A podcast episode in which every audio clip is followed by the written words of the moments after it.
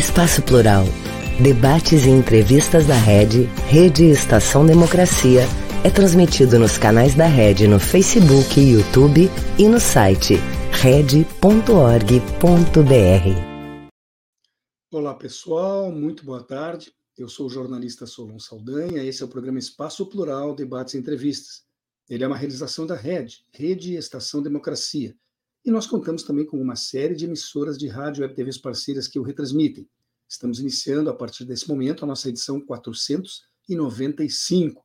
E hoje eu recebo aqui como convidados James Onick, que é professor de geopolítica da, do Laboratório de Pesquisa em Relações Internacionais da FECAMP, as faculdades de Campinas, e também pesquisador do programa de mestrado em Economia Política da PUC de São Paulo. Conosco também está Pedro Costa Júnior, cientista político e professor de Relações Internacionais e pesquisador na Universidade de São Paulo, a USP.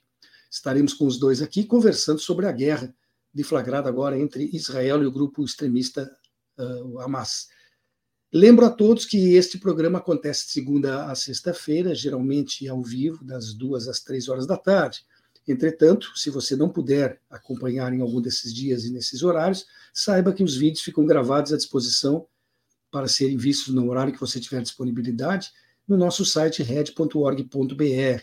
Nesse mesmo endereço estão os vídeos dos outros programas que acompanham a nossa grade, além de uma série de artigos especialmente escritos e notícias que são atualizadas diariamente pelas jornalistas Gisele Agliardi e Nicole Goulart.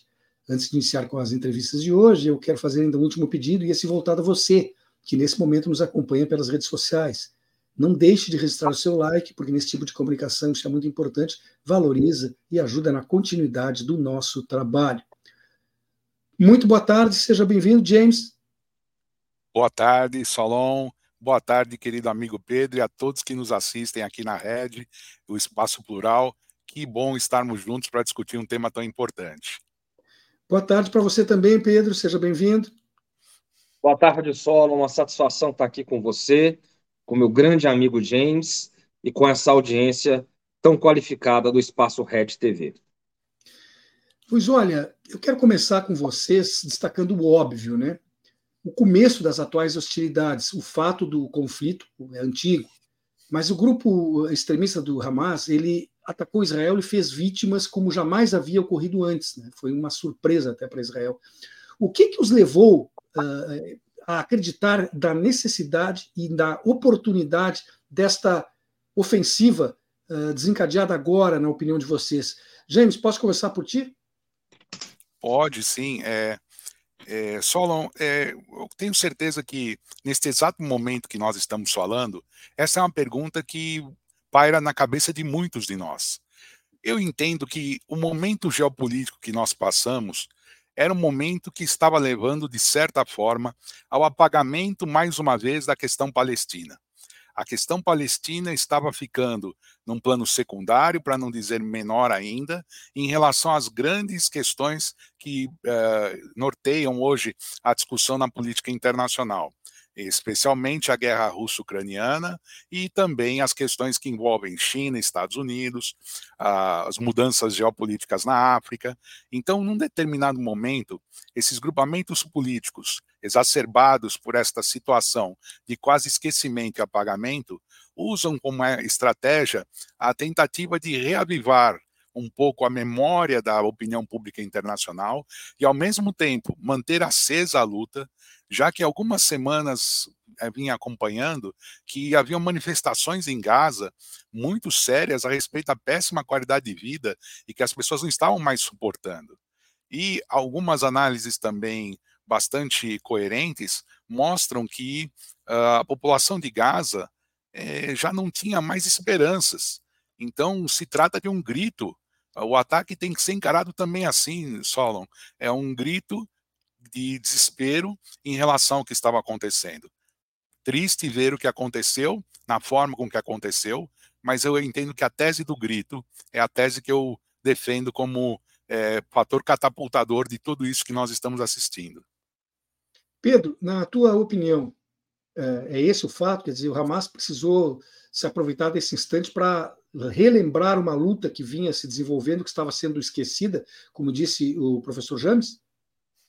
Olha, eu concordo com o professor James, que é uma autoridade máxima nesse assunto de Oriente Médio, pesquisa isso há longo tempo, e eu acrescentaria algo mais. Né?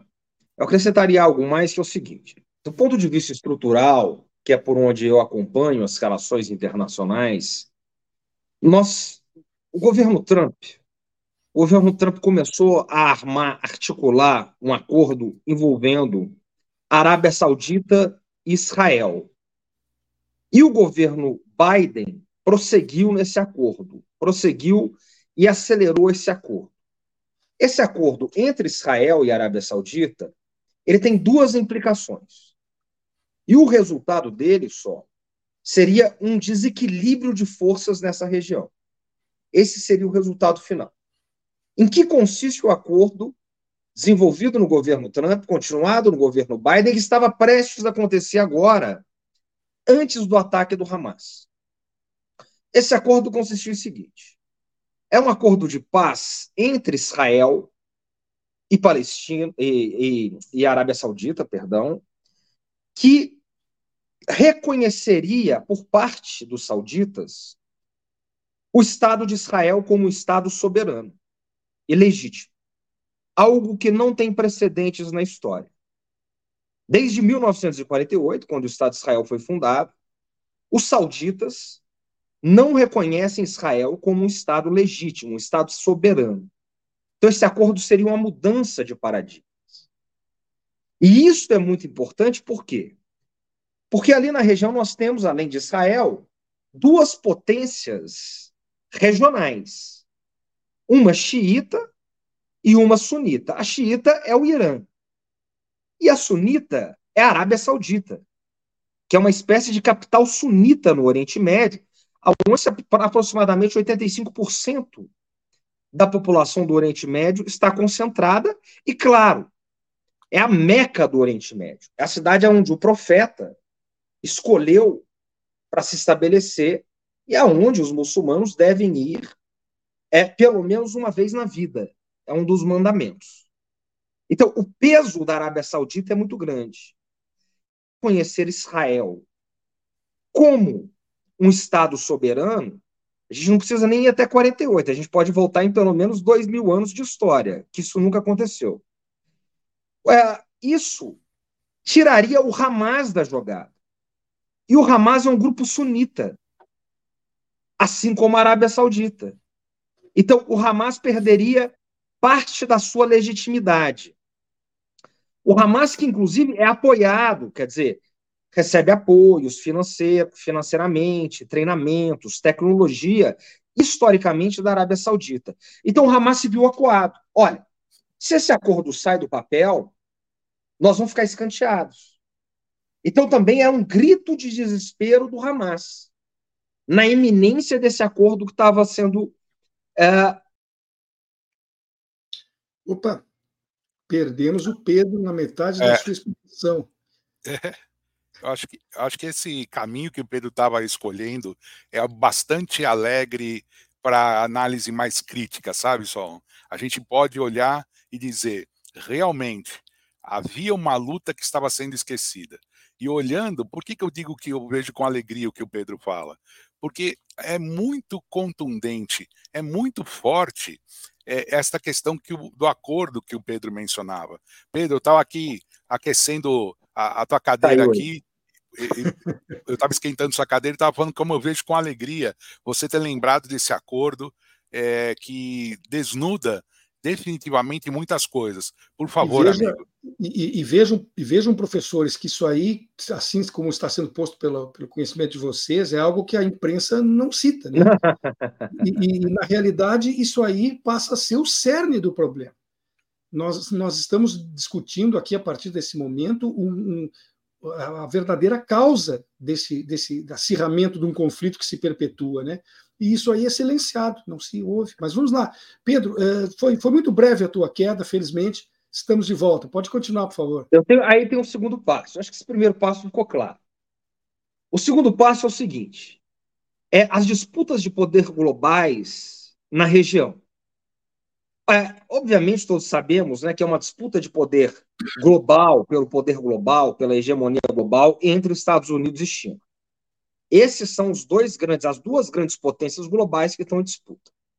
A China, ela entrou no Oriente Médio de uma maneira mais incisiva nos últimos anos, sobretudo nos últimos cinco anos. Cinco, seis anos, ela vem entrando cada vez mais no Oriente Médio, o que faz parte, na verdade, também quando o Xi Jinping foi eleito em 2013, do projeto das novas rotas da seda.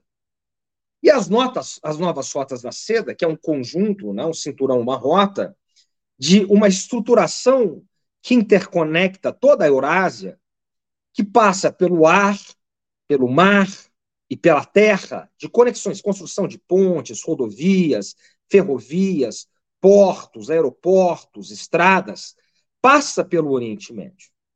Então a China começa a adentrar no Oriente Médio. E aí a China costura algo que o professor uh, James uh, sabe muito bem, que pegou, digamos, uh, a esmagadora maioria dos especialistas, inclusive em Oriente Médio, de surpresa, que foi uma paz entre a potência sunita da região e a potência xiita da região, que eram rivais e que ainda continuam um tanto rivais, mas cada vez menos rivais.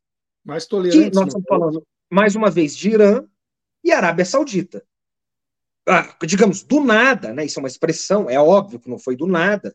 Esse acordo, na verdade, ele começou a ser costurado pelo Putin, e aí o Putin chama o Xi para o Xi dar sequência. Ele falou: olha, o Xi que vai conseguir cuidar disso aqui até o final. Mas a ideia surge no Kremlin. E como a China e a Rússia passam a ter uma parceria sem limites, segundo eles mesmos, uma amizade sem limites, o Xi vai avançar nisso.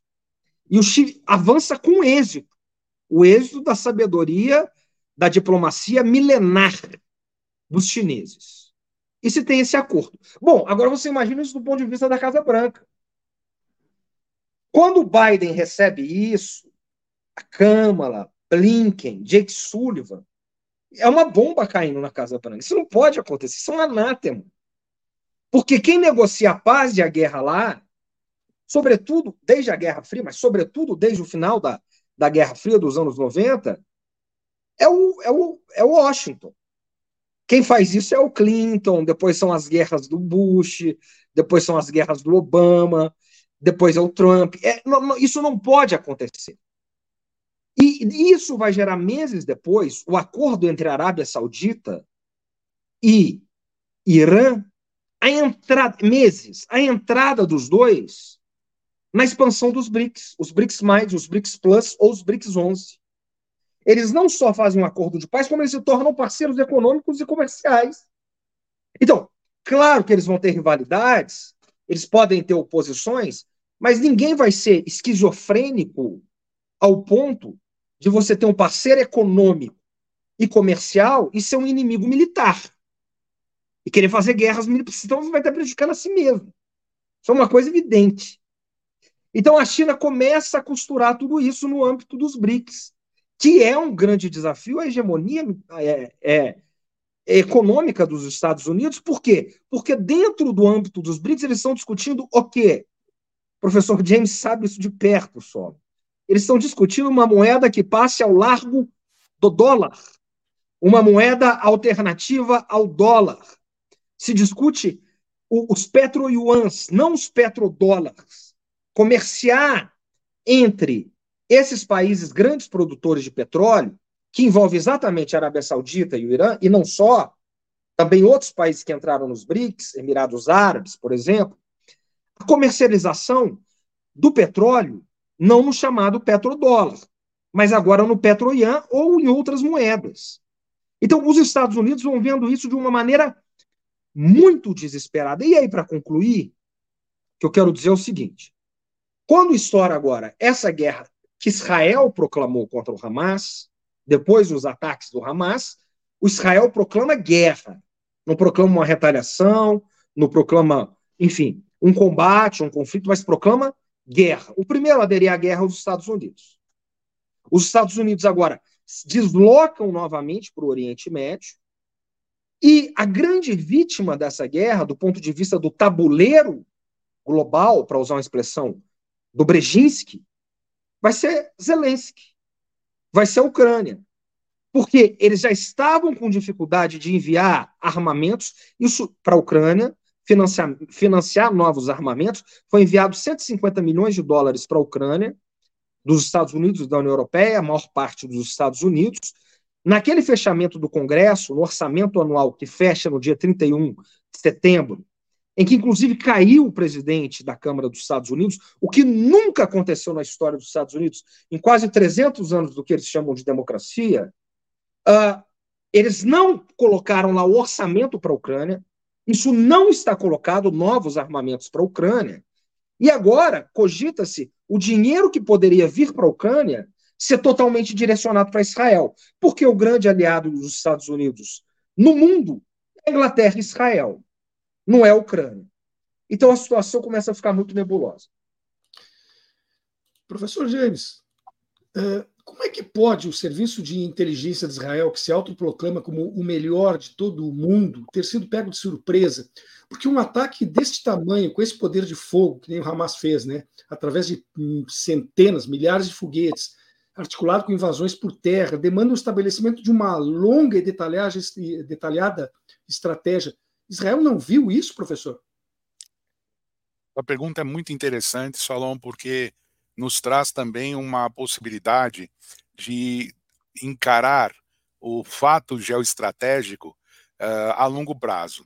Esse ataque não foi elaborado do dia para a noite, nós não somos especialistas e nem precisávamos ser para entender isso. Um ataque dessa magnitude realmente ganhou uma, um, uma força muito grande e o planejamento demorou sim e deve ter demorado, e aqui entra no campo das especulações, como professor de geopolítica, porque o apoio externo também foi importante para o Hamas nesse momento. E esse apoio externo deve ter vindo não só de grupos uh, islâmicos, mas também de, da, da, parte civil da sociedade eh, palestina, que entendeu que dar o aporte financeiro para um ataque como esse seria fundamental. Do lado israelense, eu quero entender que houve sim uma falha, mas esta falha foi muito bem explorada pelo serviço de inteligência ou de informações e contra-informações do próprio Hamas e dos próprios palestinos, sabe, Solon? É uma, uma coisa que é, a gente também não pode dizer que foi é, porque do jeito que a mídia tradicional coloca, parece que é um bando de selvagens atacando, e não é. E não é dessa forma.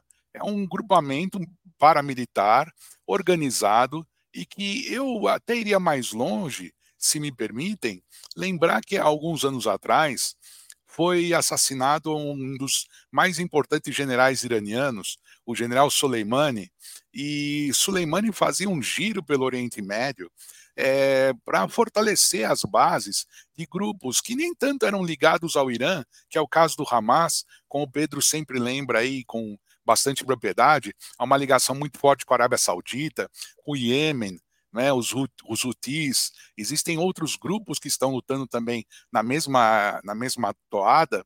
Então, eu acredito que houve também um mérito do serviço de inteligência e da inteligência do Hamas, méritos esse, infelizmente, que acabaram é, com essa situação triste que nós estamos assistindo, mas que eles estudaram, eles perceberam. E para finalizar, do lado israelense, eles já estavam tendo muitos problemas é, problemas com reservistas, problemas políticos internos, haviam discordâncias no alto comando é, das tropas israelenses. Então, tudo contribuiu para que houvesse um, uh, um descuido, né, vamos dizer assim. É, chama a atenção para este uma coisa que eu nunca imaginei que teria uma festa a, a quilômetros da fronteira de Gaza, uma festa onde centenas de jovens dançando num dos lugares mais tensos e pobres do planeta. É, é, é, muito assustador pensar nisso, sabe, Solon? Hum. É pensar que, poxa, é, escárnio, o que, que é, o que está acontecendo? Então, onde está se dançando, a música é alta. Onde a música é alta, não se escuta os gritos das crianças com fome. E onde não se escuta o grito da criança com fome, os pais dessas crianças vão pegar em armas e vão tentar trazer o leite para a casa deles. Eu peço perdão se eu estou sendo muito eufemístico, mas é mais ou menos isso que eu vejo. Se está tendo uma festa, Solon, na esquina de Hamas, o que será da, da, da, do, do, cuidado com a, com a fronteira? Então já tinham é, descartado qualquer tipo de situação e acredito que a coragem que infelizmente desembocou nesse sangue tão, tão triste de falar, foi o que impulsionou a abertura para este avanço das tropas que lá, que lá entraram. Eu acho que é muito importante de ressaltar né, que para todos nós, principalmente aqui brasileiros que estamos distantes da situação, o que é mais doloroso é ver perdas dos dois lados. Né? Ninguém claro. aqui está defendendo a violência, nós estamos é, lamentando a, a, situação ter sido conduzida até chegar a essa violência.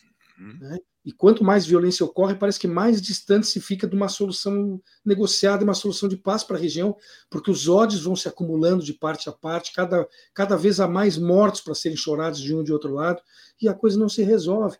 Até eu te pergunto sobre isso, Pedro. Interessa ao povo palestino esse risco de uma inversão de imagem internacional, uma vez que ele, o povo palestino, por um breve espaço de tempo, deixa de ser a vítima, o invadido, o cercado, para se mostrar como um agressor? Se bem que a gente tem que ter sempre essa, essa noção de que não se pode confundir o povo palestino com o Hamas, mesmo que o Hamas o represente em alguns momentos. O que, que tu pode me falar sobre isso, Pedro? Sobre esse risco dessa inversão de papéis e de imagem? É, o professor James, ele, ele realmente ele pega com muita sabedoria essa questão da festa, né? Mostra exatamente o, o deboche, né? O escárnio. É, a fronteira de Gaza, quando dá o toque de recolher, se tiver um mosquito voando, eles atiram. Pode mexer nada. E os sujeitos fazendo lá uma rave ali a, a poucos minutos da onde está acontecendo aquele a, aquela a maior prisão ao céu aberto do mundo. Então isso dá a noção, né, do que, que nós estamos tratando. Com relação a essa questão que você coloca, Solon, de maneira com muita propriedade, é importante dizer que há dois tipos de guerra nesse momento, né? A guerra acontecendo no campo de batalha, a guerra que Israel declara, com o apoio dos Estados Unidos desde a primeira hora. O apoio dos Estados Unidos é incondicional. É, digamos que o lobby sionista nos Estados Unidos é análogo ao rabo que controla o cachorro. Né? Quem manda ali, esse é um lobby bipartidário. Não interessa se é republicano, se é democrata, se é Biden, se é Trump, se é Obama, se é Bush é sempre pró-Israel. É uma aliança inquebrantável pró-Israel. É diferente, por exemplo, do que está acontecendo na Ucrânia. Né? Na Ucrânia, você tem hoje os republicanos, vejam só, né, que, que estão rompendo, estão criticando a guerra na Ucrânia. Ou seja, só para dar um exemplo aqui, o Trump, que hoje lidera as pesquisas nos Estados Unidos, com cerca de 10 pontos de vantagem, ele diz que se vencer, em 24 horas ele acaba a guerra na Ucrânia. E o, Biden, os democratas, não podem assumir esse tipo de compromisso. Muito pelo contrário, eles começaram essa guerra. Com relação a Israel, não tem essa saída. Não tem alternativas. Os Estados Unidos são completamente aliançados com Israel. Agora, essa é uma guerra. É a guerra dos tanques, é a guerra da, da, da digamos, a cavalaria invadindo. Essa guerra. A outra guerra só é a guerra midiática. É a guerra midiática global que é uma guerra duríssima também combatida, porque envolve os meios de organização, uh, os meios de comunicação uh, organizacionais uh, hegemônicos, aqueles que são tradicionais, que costumam ouvir um lado da situação, não dão espaço ao contraditório, e aí você tem, digamos, a vitória de narrativas, né? a prevalência de narrativas. Isso não é por acaso. Isso é uma coisa estruturada. Então, é isso que nós estamos assistindo agora. Nesse momento. Nesse momento. Você disse agora há pouco, olha, vocês estão falando aqui, é, ninguém na mídia tradicional falou. De fato. De fato. Agora, do ponto de vista mais estrutural, né, que eu começava a desenvolver meu raciocínio lá, é muito importante entender o seguinte: é, esse acordo que é a minha tese aqui, né, que vinha sendo costurado entre Israel, entre a paz entre Israel e Arábia Saudita, mediada pelos Estados Unidos, ela vem também de uma contraofensiva da entrada chinesa na região que faz um certo desequilíbrio de forças tradicional ali, que pega a China, que coloca a Arábia Saudita, mais, traz a Arábia Saudita mais próxima ao, ao eixo eurasiático, inclusive patrocinou o acordo de paz com o Irã. Isso, isso, digamos, desequilibra o pêndulo. E aí, se a gente pegar, por exemplo, a situação da expansão dos BRICS, agora BRICS, ou BRICS 11, ou BRICS Plus, o que, que nós temos lá dentro? Nós temos países do Oriente Médio lá dentro que não existiam dentro dos BRICS. Países produtores de petróleo do Oriente Médio que não estavam lá dentro. E, e, e alguns deles rivais. Mas o mais importante, com exceção do Irã, que já está no eixo eurasiático, no eixo China-Rússia, todos os outros países são países aliados historicamente aos Estados Unidos na região.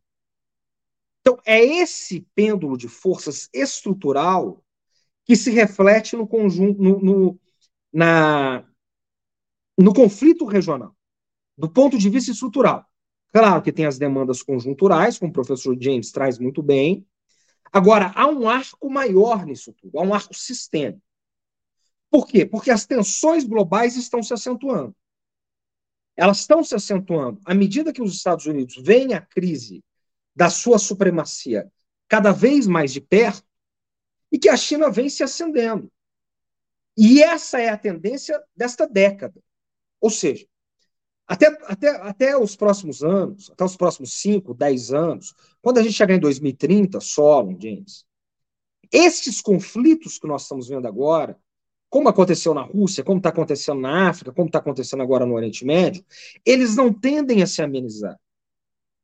Eles vão se potencializar, eles vão aumentar, novos conflitos virão. Por quê? Porque as disputas pelo poder global, elas vão se dar em uma série de lugares. Desde o Mar do Sul da China até o norte da África. Desde a Europa Oriental, com espirros de maneiras distintas, com, com, com disputas internas na América Latina, no Caribe, na América do Sul. Então, esta é a tendência global. Porque é, a disputa entre Estados Unidos e China vai ficando mais evidente. Isso está por trás desse conflito. Porque, veja só, eu vou fechar aqui também para não monopolizar a palavra. Se esse acordo formulado pelo Trump e dado sequência pelo Biden acontece, você cria uma zona, os Estados Unidos criariam uma zona de uh, segurança, um tratado de segurança envolvendo Arábia Saudita, Israel e Estados Unidos. Isso ia ser um cordão ali de, de, de destabilização. Então a China reagiu. A China reagiu, a Arábia Saudita, que é um aliado tradicional dos Estados Unidos depois de Israel, cada vez mais ela tem se tornado mais distante de Israel. Ainda muito, desculpa, mais distante dos Estados Unidos, ainda muito próxima dos Estados Unidos, mas cada vez mais distante. E cada vez mais próxima de quem? Da China, pivoteando a economia para a China. Então, isso vai gerando essas tensões locais por essas disputas hegemônicas. Acho que esse ponto de vista precisa ser levado em consideração, precisa ser analisado, e como isso vai se refletir nas disputas locais. Porque essas disputas locais vão arrastando outras potências. Para não falar, é claro, da Rússia. Por quê? Com os Estados Unidos direcionando os recursos para Israel, a guerra na Rússia, a guerra na Ucrânia, que envolve a Rússia, tende a ficar mais difícil do ponto de vista dos, dos ucranianos, e a Rússia estabeleceu uma aliança muito próxima com o Irã. Aliança militar, aliança com questões do, dos drones, e o Irã, que é um, um país xiita, como nós dissemos, tem alianças próximas com Hezbollah, que também é um grupo xiita que atua no norte da Líbia, que também se coloca contra Israel. Então, esse emaranhado vai se potencializando re regionalmente e localmente pelas disputas globais de poder.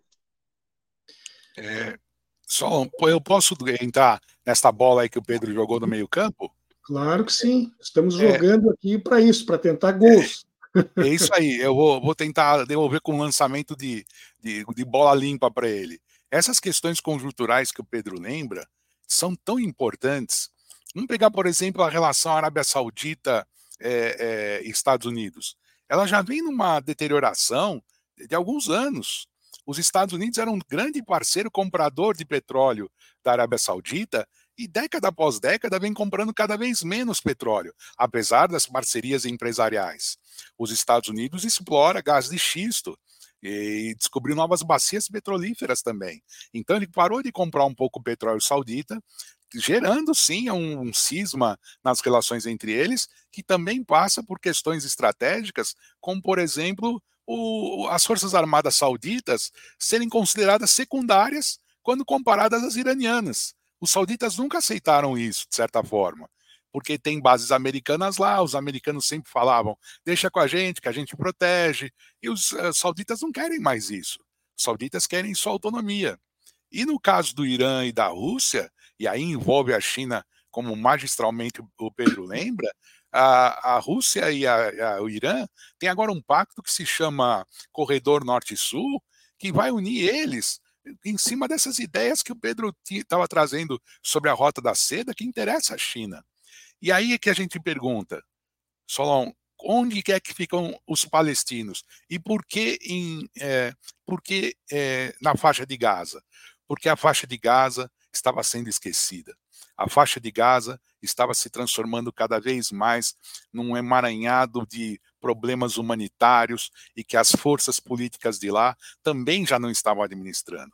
Não pensemos nós, para continuar na parte conjuntural, que o Hamas é unanimidade. Voltando às suas palavras, né, Solon? Não dá para confundir o Hamas com o povo palestino. Ele não é unanimidade também na faixa de Gaza.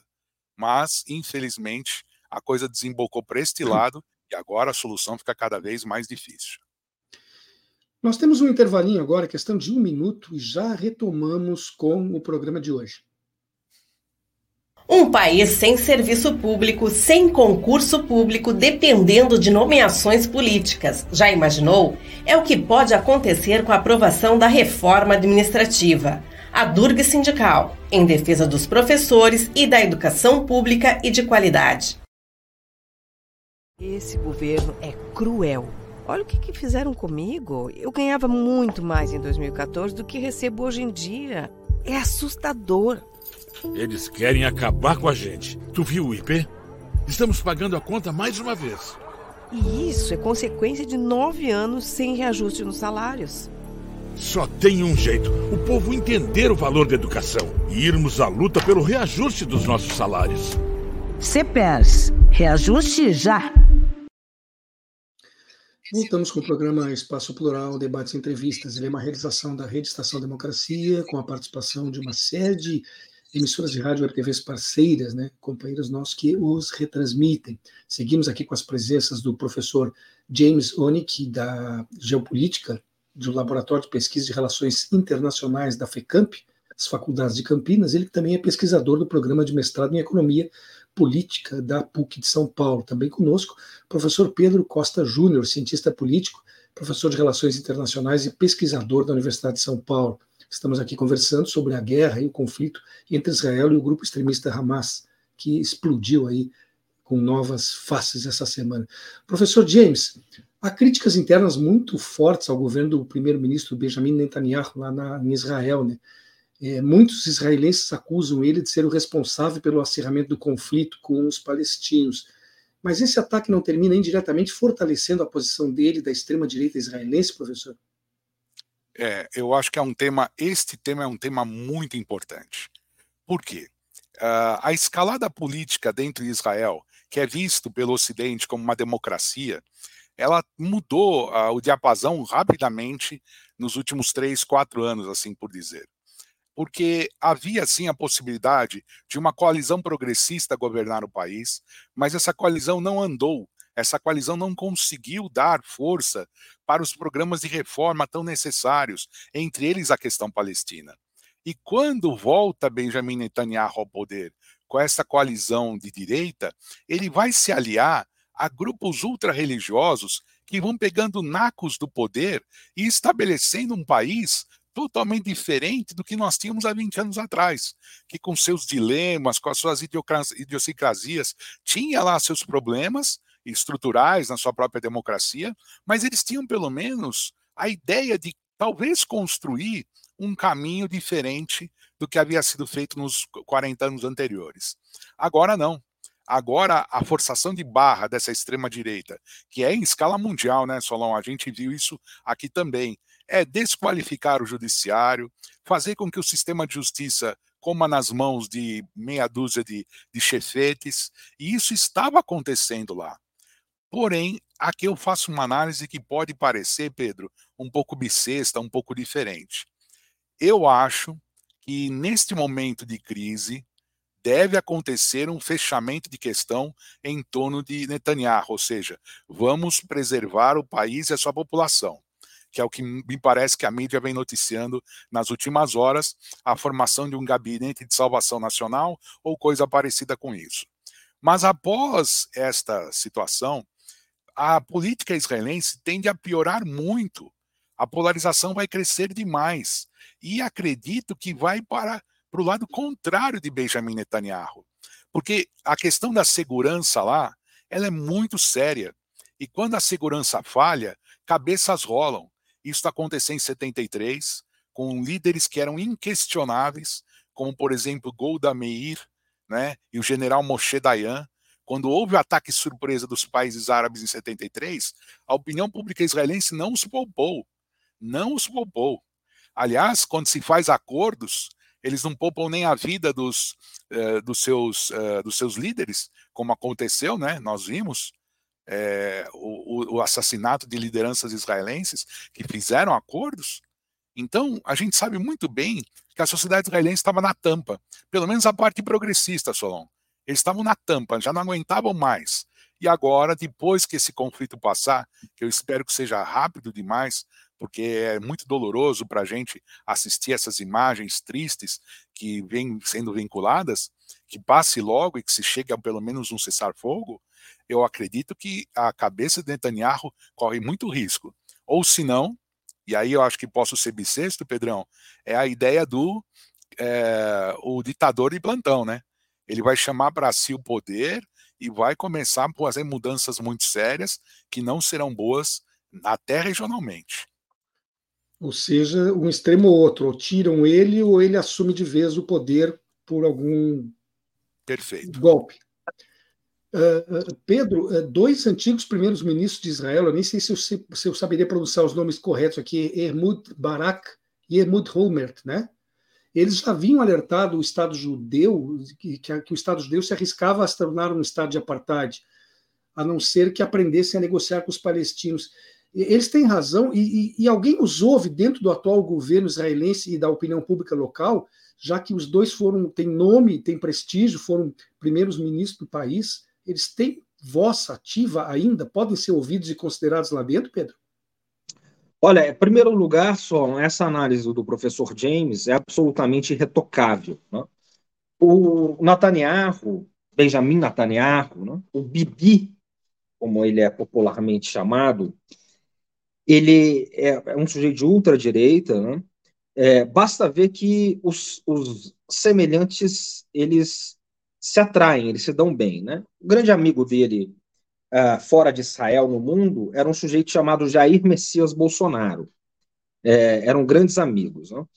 E parece que até ainda são, né? Pelo que eu andei lendo em, em alguns twitters é, dessa família que nós temos aqui no Brasil, né?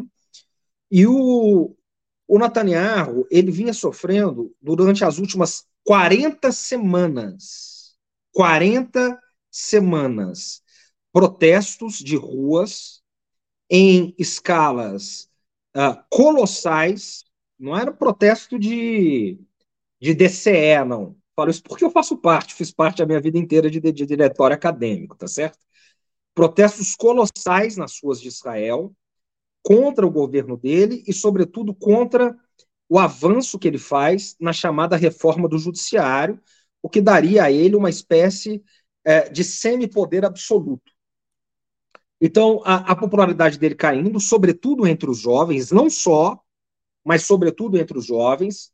Então, é, esse ataque, como o uh, professor James uh, analisa, é, esse ataque tende é, a fortalecê-lo, tende a fortalecer por uma questão óbvia, né? uma questão é, quase que de análise robesiana. Né? É, no, no, momento da guerra, uh, o que interessa é o Leviatã, o que interessa é o Estado forte. E é, é, nada é melhor para a coesão interna do que o inimigo externo. Isso também está em Sófocles, né? tá? antes de Cristo. Então, ele vai saber se aproveitar disso, é, certamente. É um homem também que sabe fazer esse tipo de. É um político que sabe fazer esse tipo de articulação. É, ele enfraqueceu muito a oposição em Israel, que é, enfim, como você supra citou aí, né, ex-ministros, é, enfraqueceu a oposição, tem um controle uh, do aparelho burocrático de Israel, midiático, e se tornou é, essa espécie aí de, de, de, um pequeno ditador. Agora, a, a população muito insatisfeita, muito insatisfeita. Poucos líderes resistem, é, como ele estava resistindo, é, a 40 semanas de protestos em larga escala em Israel. A primeira vez só, o James sabe muito bem disso, que ele não sofreu um, um protesto em larga escala nas ruas de Israel foi no sábado, quando houve os ataques. E desde então esses protestos cessaram. Então isso dá uma demonstração de força, de respiro. É, as relações dele com Biden não eram boas relações, já não eram com Barack Obama. Ele apoiou o Trump abertamente nas eleições, o que também é um anátema do ponto de vista. Quer dizer, só ele e o, e o Bolsonaro, para citar mais uma vez o amigo dele, conseguir essa proeza. Você não apoia um, um, um presidenciável. Você tem relações de Estado a Estado, uma vez que você está eleito. Né? Você não vai apoiar um presidenciável. E, e, isso é uma coisa contraproducente. Ele apoiou, ele entrou no horário gratuito, no, no, horário, lá não é gratuito, né, no horário eleitoral, pedindo votos para o Trump. E, e, contra, contra o Obama, contra, uh, ali depois do Obama, né? É, contra o Biden, perdão, na reeleição do, do Trump naquilo que seria a reeleição do Trump. E o Biden vence. Então as relações dele com o Biden nunca foram boas. O Biden é sempre dando lições de moral nele, dizendo: olha, nós apoiamos Israel incondicionalmente, agora os seus métodos não são os nossos métodos. Todo mundo acha isso aí no, no, no Google. O Biden dizendo isso claramente para o Bibi. Nós apoiamos Israel, mas os seus métodos não. É classificando ele como um governo autoritário. Agora vai ganhar vida, né? A minha hipótese é que ele vai ganhar vida. Acho muito difícil que ele, que ele caia uh, diante de um momento desse. Né? Ele vai mostrar força, como ele tem mostrado, é, ele vai com a cavalaria total. É, lamentavelmente, vai ser, é, tem sido e vai ser um banho de sangue. Essa guerra não vai acabar agora, ela tende a se prolongar. E agora essas guerras são bumerangue, né? Elas são bumerangue porque depois elas voltam e voltam com mais força no peito dessa gente. Né? Uh, só para dar mais uma continuidade aqui, eu já passo a palavra, se a gente pegar as intervenções dos Estados Unidos durante a doutrina Bush e a doutrina Obama no Oriente Médio, todas elas, todas elas, invariavelmente, foram um fracasso retumbante. As guerras gêmeas no Afeganistão e no Iraque, basta ver como eles saíram agora do Afeganistão 20 anos depois, uh, milhares de vidas mortas, uh, um trilhão de dólares gastos, as pessoas dependuradas no avião, para entregar o poder para quem? Para quem eles diziam que tinha que anular, tinham que tirar o Talibã, exatamente o Talibã. No Iraque foram mais de um milhão de mortos, e até hoje o Iraque não se resolveu. Depois, Obama, isso na doutrina Bush, o Obama começa a, a guerra na Líbia. A Líbia é o Iraque de Obama de Obama, Biden e Hillary, que era secretário de Estado, o Biden vice-presidente. Eles não, não foi um fracasso. Olha o que é a Líbia hoje. A Líbia está sob escombros. Depois eles entram na guerra da Síria, outro outro fracasso monumental. Então, aonde eles põem a mão no Oriente Médio, eles estão condenados ao fracasso. E a história se repete agora. E só para fechar, que isso é muito importante porque o Obama viu que tinha que pivotear a política externa dos Estados Unidos para a Ásia. Era o Transpacífico, o TPP, O Transpacífico é, é, que pegava os Estados Unidos, descia pela, pelas Américas, os países do Pacífico, Chile, Peru e tal, chegava no Pacífico, na Ásia, Japão, Coreia, e isolava a China. Não conseguiu fazer isso por causa do atoleiro no Oriente Médio. E agora que eles têm um problema na Rússia, com a Ucrânia, e que tem um desafio chinês, o que, que eles fazem? Voltam para o Oriente Médio. Então a casa está desmoronando, solo.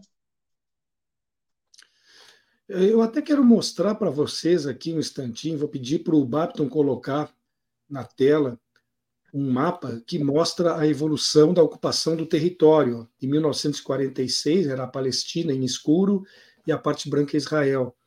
Com a, a partilha feita em 47, depois da guerra ainda, Israel ficou com aquela parte branca ali. Em 67, com a guerra dos seis dias, Israel avançou mais. E agora, aquela parte branca toda é Israel e o pontilhado é o que sobrou da, do, do, povo palestino. E, e, o que eu reparo ali, quero que até que vocês me comentem isso, professor James, por favor, o fato de não ter nem sequer continuidade territorial, isso aí não é uma forma drástica de terminar com a possibilidade de existir uma nação, porque uma nação que não tem continuidade territorial, ela não consegue ter a sua identidade, a sua circulação de cultura, de conhecimento, de, de nada. O que, que a gente Sim. pode dizer vendo esse mapa, professor James? Sim, é, você me permite que eu viaje pelos conceitos da geografia e da geopolítica e utilize a palavra território como uma expressão mais forte de poder. Território é poder, Solon. Território é poder. Território dos traficantes no Rio, território das milícias no Rio, território da, das Farc, território do Exército Zapatista de Libertação Nacional. Território é poder. Então, você desterritorializar é você tirar poder. E você acrescenta um dado aí, Solon, que é fundamental. Descontinuamente, então, é você fragmentar isso em interesses mil que muitas vezes não são coincidentes. E também faço aqui, a, a, já me sinto à vontade na, na casa, Solon, para poder fazer também uma, uma proposição para a gente raciocinar. Que interessante, né, que a Palestina não é um Estado, porque se fosse um Estado de fato, nós teríamos uma guerra no, no, na acepção do direito internacional. Mas, como não é um Estado, qualquer ataque pode ser chamado de terrorismo. Tem esse lado também. Então, é importante a gente lembrar que, apesar da violência indiscriminada, condenável, deplorável que foi feito o ataque, nós estamos trabalhando dois pesos diferentes. Um é um Estado nacional edificado com força militar, tecnológica, financeira, econômica, descomunal, e do outro é uma comunidade isolada até por mar. E por isso mesmo, este mapa que nós estávamos vendo agora há pouco deixa claro que a necessidade de fragmentar a, a, as posses de terras que, a, que, os palestinos possivelmente possam um dia chamar de país não vai resolver também nada, não vai resolver absolutamente nada, porque infelizmente infelizmente, a circulação dos fluxos e das redes econômicas vai estar prejudicada. Para um país ser um país, precisa ter continuidade de terras. Tenha lá uma, um, um esclave, um enclave, ou qualquer coisa assim, é uma coisa. Agora, você ter esse mapa, Gaza e Cisjordânia, ainda eles dizem, nem a Cisjordânia completa. Então, o que se vê pela frente, Solon, o que se vê pela frente, Pedro, é gravidade cada vez maior porque se um dia surgir a possibilidade de termos um Estado palestino, ainda vão ter que se discutir compensações pelo que foi feito em 47, 48, vão ter que ser discutidas a questão dos refugiados, aos milhões que querem voltar para suas terras, e sim compensações financeiras, tecnológicas, de tudo aquilo que foi retirado do povo palestino. Pedro, eh, além dessas citações que eu fiz antes aí do, dos dois ex-primeiros ministros de Israel, etc. É, eu posso citar outros exemplos aqui que chegaram até mim, por exemplo, uma, uma coisa que pode ser acrescentada. O ex-presidente dos Estados Unidos, Jimmy Carter, escreveu uma, uma, análise, publicou um livro, Palestina, Paz e não, e não Apartheid, é o nome do livro que ele publicou. E duas respeitáveis ONGs que são israelenses, né? De novo, tem esse problema que eu não sei pronunciar aqui, mas eu acho que é Yeshdin e Telesen, é, ter Betelsim, algo assim, desculpem, mas o hebraico passa longe do meu conhecimento.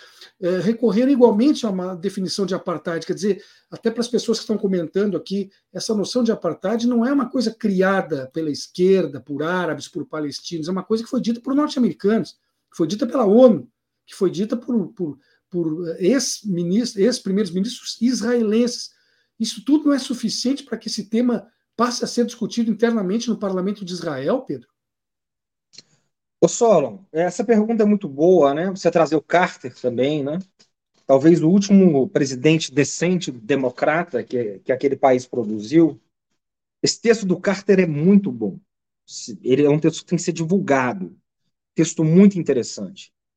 E aí, para responder a sua pergunta, teve algum é, espectador aqui que colocou a questão da ONU. É, isso tem que passar pela ONU. Está aqui, eu vou recuperar. Assim, nós... É que uma Exatamente. pessoa. É, jogou alguma coisa da ONU. E a, e a, ONU não diz que é, né? Segundo a. Exatamente. Exatamente. É. Olha, assim, assim para ser bastante direto, né? no sentido da política como ela é e não como ela deveria ser. Esperar que isso seja discutido dentro do parlamento de Israel só é a mesma coisa que esperar que a fada do dente apareça para a criancinha amanhã de madrugada. Isso não vai acontecer. Então, aonde isso deve ser é, discutido de fato e de direito? Na ONU. A Palestina não é reconhecida como território na ONU. Não é conhecido como um país soberano. Ela é um membro observador, uma coisa do tipo. E aí, só, se você me permite, o Brasil tem um papel chave nesse momento. Extraordinário. Por quê? O presidente Lula tem pedido protagonismo nas relações internacionais desde o dia 1 de janeiro de 2003, quando ele sobe apoteoticamente a rampa. Aquela rampa apoteótica que ele sobe, né? Com, com a resistência, com o Raoni, o cacique Raoni, e todo mundo ali. Desde aquele dia, ele tem, ele, tem, ele tem proclamado que o Brasil é um protagonista das relações internacionais. Como é, de fato e tem que exercer esse protagonismo. O Brasil hoje é o presidente dos BRICS, o Lula é o presidente dos, do, desculpa, uh, do Mercosul, vai ser o presidente dos BRICS, do G20, uh, vamos sediar a COP25, e atualmente caiu no nosso colo, por uma questão aí da fortuna, para usar um termo maquiavélico, né? maquiavélico de Maquiavel. E agora precisa de virtude, né? A fortuna já sorriu para nós, agora precisa de virtude. Nós somos os atuais presidentes do Conselho de Segurança da ONU. Ora, o que é o Conselho de Segurança das Nações Unidas? É o conselho que discute a guerra e a paz no mundo. Nós assumimos do conselho, uma semana depois, aqui, né, de alguma maneira, uma semana, dias depois, começa a guerra de Israel, a guerra declarada por Israel na Palestina. E o Brasil presidindo o conselho, que tem 15 membros nesse conselho, 10 são rotativos, nós assumimos a presidência por um critério rotativo, e tem cinco, cinco membros permanentes com direito a veto. Claro que chegar a uma negociação de paz ali é um desafio fáustico. Não, também não há ingenuidades com relação a isso. É um desafio américo. Por quê? Como você tem veto, o conselho não funciona, não funciona mais. É isso que o Lula também denuncia, e não só ele, o presidente Lula diz, é preciso uma nova governabilidade global. Então, o que a Rússia e a China votam, os três ocidentais vetam. Estados Unidos, Inglaterra e França, e vice-versa. Então a coisa fica no impasse. Agora, a política é isso só. O professor James sabe muito bem disso. A política é a arte de contornar aquilo que parece incontornável. A política no sentido da, da, da do, do, do polis grego, da política com P maiúsculo, dos gregos. É o sentido de dar uma nova direção à comunidade, ao senso do público. Então é a hora do Brasil, dos diplomatas brasileiros que lá estão na presidência. Porque também não adianta a gente querer ser protagonista, mas a gente nem está no conselho. A gente está no conselho e a gente é presidente. É hora de nós voltarmos em tempo para nos inspirarmos muito, infinitamente mais difícil que agora. Que agora é muito difícil, mas infinitamente mais difícil. Como, por exemplo, em 47. 47 48. O Estado de Israel foi fundado em 1948 por uma resolução na Assembleia Geral das Nações Unidas, uma assembleia extraordinária que foi liderada por um grande diplomata brasileiro, foi ministro de Getúlio Vargas, ministro do Trabalho, ministro da, da, da Justiça, uma cria de Vargas, chamado Oswaldo Aranha, um dos maiores políticos que esse país já produziu e um dos maiores diplomatas que esse país já produziu.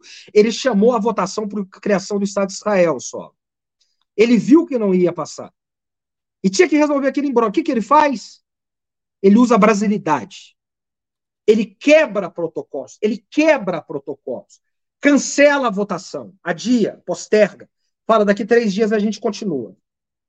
Isso era antiprotocolo. Isso é Brasil. Isso é Macunaíma, tá certo? E aí ele começa a costurar um por um os indecisos. Vai lá, dá um tapinha nas costas, toma um cafezinho e fala: se a gente não criar isso aqui, vai ter problema. Três dias depois, vota: Israel é fundado pela articulação política de um diplomata brasileiro chamado Oswaldo Aranha. Essa é a hora do Brasil agir. É hora dos nossos diplomatas relerem a biografia de Oswaldo Aranha e a gente se inspirar para poder fazer uma diferença na comunidade internacional. Eu, eu queria pensar um pouco no que vai acontecer a partir de agora.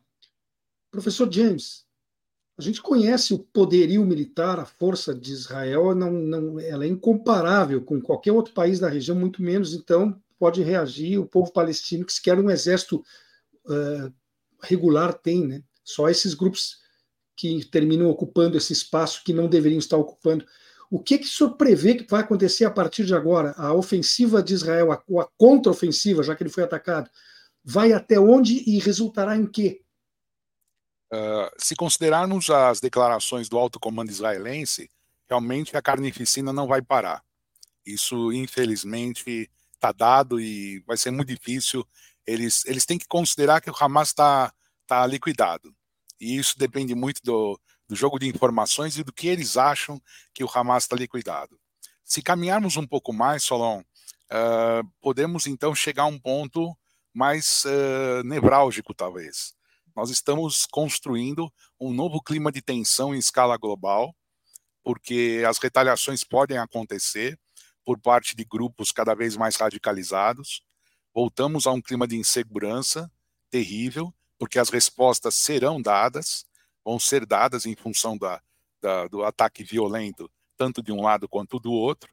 Então, representações diplomáticas, uh, líderes, tudo isso estão voltaram a ser alvo, infelizmente, eu vejo assim. E se não buscarmos uma solução nos moldes que o Pedro relembra da nossa vitoriosa história diplomática em quase todos os pontos, a gente vai ter dificuldade até para até para conversar sobre a guerra da Ucrânia, sabe?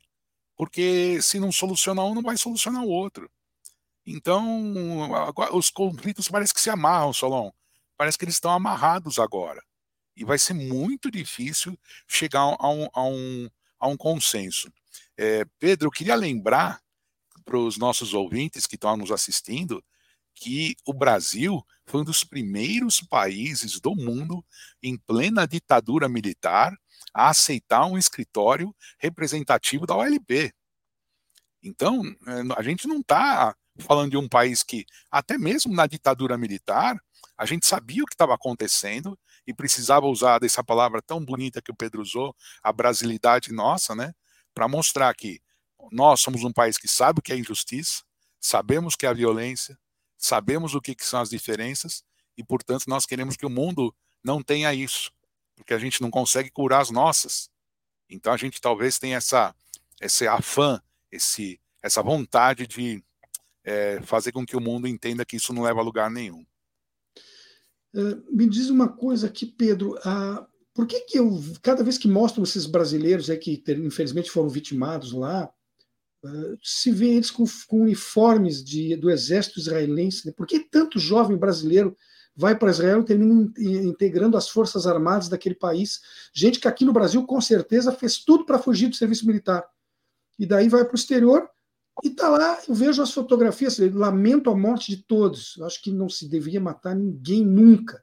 A humanidade, enquanto não aprender a conviver, nós só vamos estar discutindo a guerra do momento, né? Mas por que cargas d'água jovens brasileiros vão tanto servir ao exército israelense? O Brasil tem uma comunidade forte, né? Judaica e, e enfim, israelita, né? Agora tem um apelo também muito forte que foi gerado nos últimos anos, eu diria da última década para cá, de uma identificação do Brasil com Israel pelos grupos evangélicos, em especial neopentecostais. Né? É, então, não raro, né, as igrejas brasileiras dessa matiz, elas têm uma bandeira do Brasil e uma bandeira de Israel dentro da igreja. Então, uh, quer dizer, igrejas que, sobretudo, se alimentam muito do Velho Testamento, mais do que do Novo Testamento, né? Elas têm é, essa, essa, essa vocação. Então, isso acaba gerando também uma corrente de influências é, muito forte. É, há muitas viagens, muitas viagens é, organizadas por essas instituições é, para Israel anualmente, né? de diversas matizes. Né? Então, muitos brasileiros vão, ficam tocados, ficam influenciados por essa história, Acho que isso pode ajudar a explicar um pouco, Solon, é, esse, esse, esse, contato e esse entusiasmo de jovens brasileiros com, com Israel por, por esse lado. E a tua opinião, antes eu perguntei a questão para o James, eu já até ultrapassei um pouco o horário, e aquela era a pergunta que eu deveria ter fechado. O que, que tu acha que vai acontecer de agora em diante, Pedro? Faça uma projeção. Olha, no curto prazo vai ser, vai lamentavelmente, é, a guerra vai provocar mais vítimas, né? A guerra não vai parar agora, não vai ser uma guerra curta, ela deve se alongar, e por isso que o Brasil e outros países comprometidos com a paz, eu cito o Brasil especialmente porque a gente está na presidência do Conselho de Segurança.